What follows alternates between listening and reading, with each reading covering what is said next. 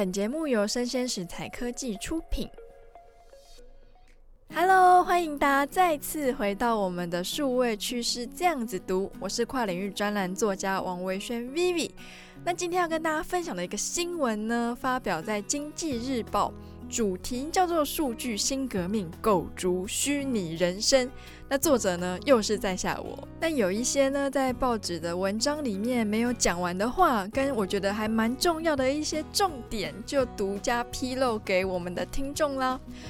好，那这个虚拟人生就是构筑在所谓的 Metaverse 的公司。那主要是前一阵子有一个新闻啊，就是 Facebook 的创办人祖克伯。他公开表示，哦，他的公司正式的启动所谓的转型计划。他希望 Facebook 它可以从一个社群媒体公司变成 Metaverse 公司。全球四大科技巨擘之一的 Facebook 为什么要转型啊？那 Metaverse 又是什么呢？就容在下我来为大家一一解答。那 Meta 呢，是用来描述其他资料的资料，那在中文翻译成为元数据，那它的原文是 Meta Data。那以元为首，诶，数据之首，可见元数据在数位世界的位阶非一般吼。那 Verse 它主要指的就是宇宙喽，所以说 Metaverse 也有人把它翻译成元宇宙。那有别于我们现在大家常用的 Facebook 了，它其实只能用讯息或是照片交流嘛。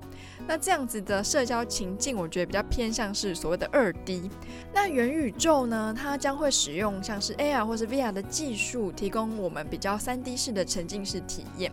所以说，你以后在家里就可以享受到在线上世界的迈阿密海滩进行一个虚拟派对。或者，在温莎古堡里面办公，未来呢都是有机会透过 Metaverse 实现哦。但是这样子讲，听众有些人可能比较难想象。那不知道大家有没有看过一部电影叫做《一级玩家》？在《一级玩家》这部电影里面呢、那个主角就是戴上了 VR 眼镜之后呢，就可以进入一个虚拟社会。那这个虚拟社会里面其实有各行各业啊，无数的数位的内容产品。那就像我们会在 Facebook 的社交的软体上面申请一个账号嘛，那 Metaverse 的账号就是会变成是一个虚拟的角色。但是以现在的技术来说，我觉得 Metaverse 的维度跟目前市面上已经有的这些应用啊、软硬体其实蛮不一样的。我也蛮好奇，说像这样这么不一样的世界，有可能存活在我们现在目前认知的系统吗？那好，我们现在又来想象一下，撇开 Metaverse 的技术的可行性，其实我对于 Metaverse 这件事情是非常的乐见其成的。为什么呢？这几年其实数位的创新可以说是死水一潭了，不管是硬体的智慧型手机呀、还是软体的应用程式，好像大家都大同小异。所以，如果祖克伯他可以把我们的日常生活搭配一些像是虚拟货币啊，或是商业行为。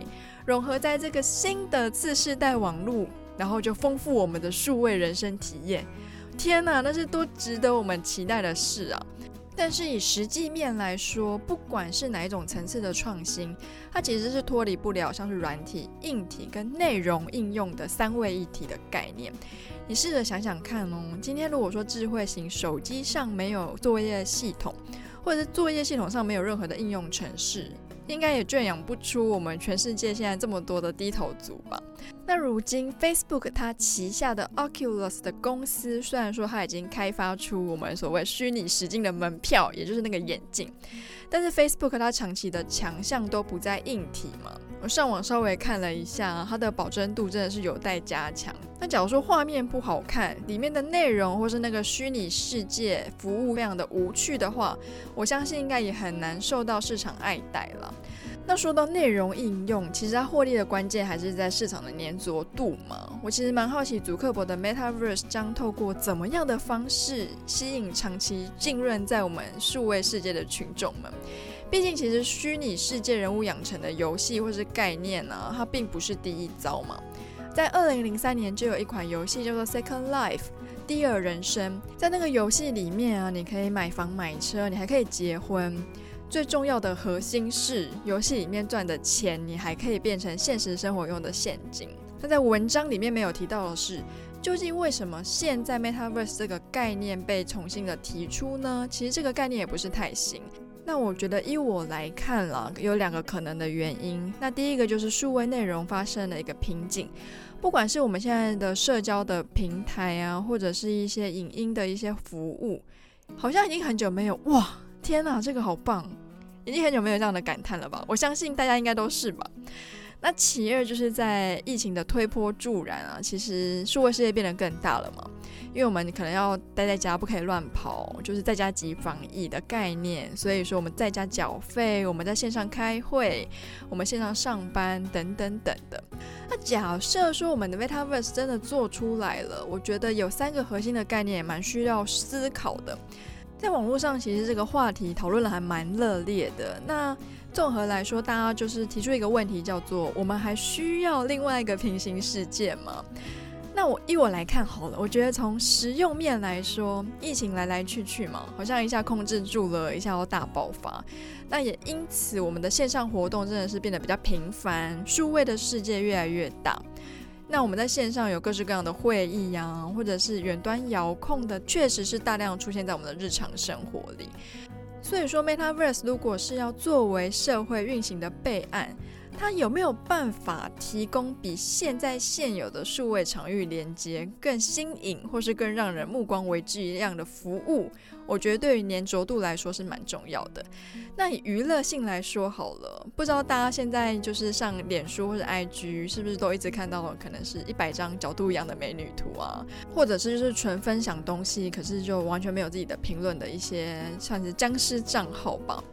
那以这样子的社交的一个困境来说，我觉得 Metaverse 如果能提供我们更多的娱乐性的话，那也会是一个它可能会当红的关键要素之一。那以现实面来说好了，祖克伯他想要打造的 Metaverse 并不是所谓线上游戏的概念哦，他是希望这个 Metaverse 变成我们的第一人生，那我们现实的人生变成我们的第二人生，也就是 Second Life。